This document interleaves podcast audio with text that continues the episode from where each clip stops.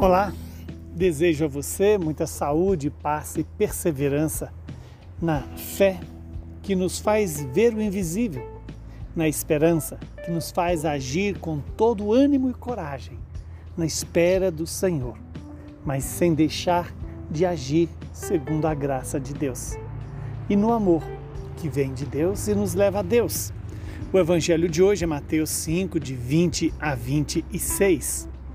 Naquele tempo disse Jesus aos seus discípulos: Se a vossa justiça não for maior do que a justiça dos mestres da lei e dos fariseus, vós não entrareis no reino dos céus. Vós ouvistes o que foi dito aos antigos: Não matarás. Quem matar será condenado pelo tribunal. Eu, porém, vos digo: todo aquele que se encolerizar contra o seu irmão será réu em juízo. Quem disser ao seu irmão patife será condenado pelo tribunal. Quem chamar o seu irmão de tolo será condenado ao fogo do inferno. Portanto, quando tu estiveres levando a tua oferta ao altar e ali te lembrares de que o teu irmão tem alguma coisa contra ti, deixa a tua oferta ali diante do altar e vai primeiro reconciliar-te com o teu irmão. Só então vai apresentar a tua oferta. Procura reconciliar-te com o teu adversário, enquanto ele caminha contigo para o tribunal. Senão o adversário te entregará ao juiz, o juiz te entregará ao oficial de justiça e tu serás jogado na prisão. Em verdade eu te digo: dali não sairás enquanto não pagares o último centavo.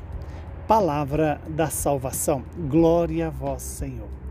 Louvado seja Deus, porque hoje nós celebramos a memória de São José de Anchieta, o evangelizador do Brasil, aquele que começou a catequização dos índios, mas acima de tudo, foi um homem de Deus para o Brasil, um modelo de evangelizador, de quem se arrisca no projeto de Deus sem olhar para trás. E hoje este evangelho tem tudo a ver, porque porque esse evangelho nos convida a ultrapassar a chamada justiça da aparência, a justiça legalista dos fariseus e dos mestres da lei, e alcançar a generosidade do amor e da misericórdia. O Senhor nos convida é, a ir além da, da preocupação com a morte física das pessoas, mas cuidar de não matar as pessoas no nosso coração, na nossa mente, na nossa é, imaginação, mas sejamos generosos com todos aqueles que fazem parte da nossa vida. E outro ponto importante deste evangelho é quando Jesus diz que quando estivermos levando a oferta para o altar e se ali lembrarmos de que alguém tem algo contra nós, nós devemos deixar a oferta é, e primeiro reconciliar com o irmão. Isso mostra a prioridade do amor fraterno a qualquer outra ação e que todo ato de culto pressuponha o amor fraterno.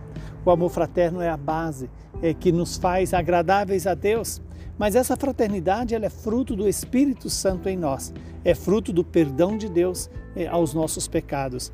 Mas para que eu seja perdoado, eu preciso ter coragem de ir na busca desse perdão, já que Deus nos oferece esse perdão cotidianamente. Quando Jesus diz então, vá reconciliar com teu adversário enquanto caminha para o tribunal. Porque para que o adversário não nos entregue ao juiz, o juiz entrega ao oficial de justiça e este nos coloque na prisão.